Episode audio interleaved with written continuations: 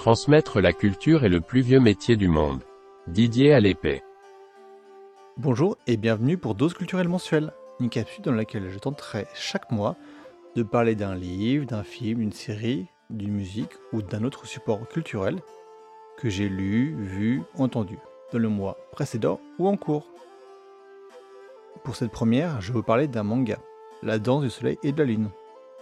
Scénarisé et dessiné par Matsura Daruma, il a été initialement sorti en prépublication chez Big Comics Superior au Japon et relié par l'éditeur Shugakukan. Il a été édité en France par Kiun dans sa collection Kiun Seinen. Avant de parler du manga lui-même, comment résumer l'histoire? En fait, on suit l'histoire de Konosuke, un samouraï atteint par une malédiction. Il ne peut pas toucher le métal, car tout objet de cette matière se tord à sa proximité. Il faut avouer qu'être samouraï et ne pas pouvoir toucher métal, c'est vraiment très gênant. Désargenté et avec des idées suicidaires, est contre toute attente demandé un mariage par Tsuki, une magnifique jeune femme, qui semble elle aussi avoir des secrets. Matsura Daruma est une autrice que nous avons découvert en France avec un autre manga, Kazane, la voleuse du visage. Si vous ne connaissez pas, c'est un super manga qui mêle fantastique, thriller et art du théâtre il faut mentionner son one-shot, Le son des morts, édité en France par Delcourt Tonkam, que je n'ai pas lu. Pourquoi j'ai aimé? En fait, sous couvert d'un scénario regroupant combat de samouraï, jeune fille à sauver, pouvoir magique, on peut facilement se dire que nous sommes en face d'un shonen assez classique, à la Kyo ou à la Kenshin. Entre parenthèses, j'utilise le mot classique sans connotation négative, c'est plutôt dans le sens pilier d'un certain type de shonen.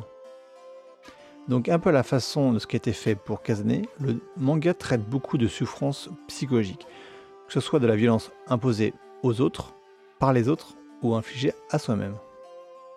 Pour résumer, Konosuke est un héros très torturé, et d'ailleurs c'est pas le seul de l'œuvre.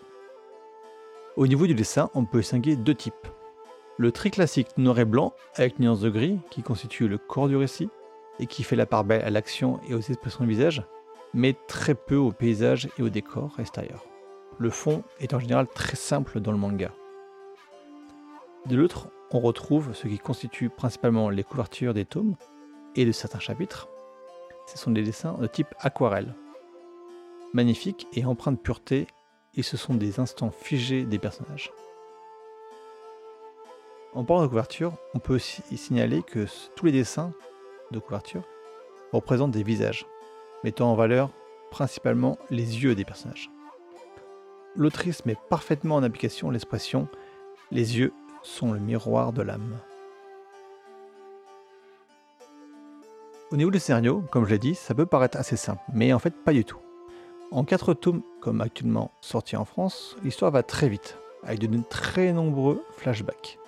Mais en même temps, l'œuvre se permet de passer beaucoup de temps pour démontrer les états émotionnels et psychologiques des protagonistes. France, attention, car sans devenir malsain, la saga parle malgré tout de la mort, du suicide et de la violence psychologique, comme Kazane d'ailleurs. Sauf qu'au lieu d'être dans un contexte contemporain, c'est à l'époque Edo que l'histoire est portée. Il faut noter que les arts du spectacle sont très importants pour l'autrice. Dans Kazane, c'était le théâtre occidental, Chekhov, Oscar Wilde, Tennessee Williams. Mais là, mais je vous laisserai découvrir dans quel contexte, ce sont les arts divinatoires japonais et les arts des rues. Ils sont l'une des essences principales de la danse du soleil et de la lune. Pourquoi lire la danse du soleil et de la lune?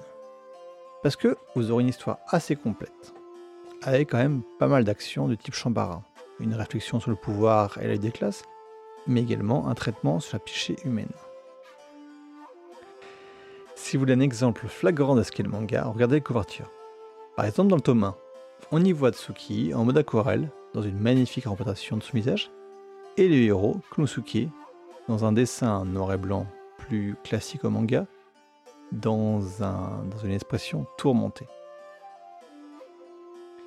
Merci de m'avoir écouté et bonne lecture. En attendant, n'hésitez pas à donner votre avis sur ce manga, à vous abonner au flux et aux réseaux sociaux associés au mois prochain.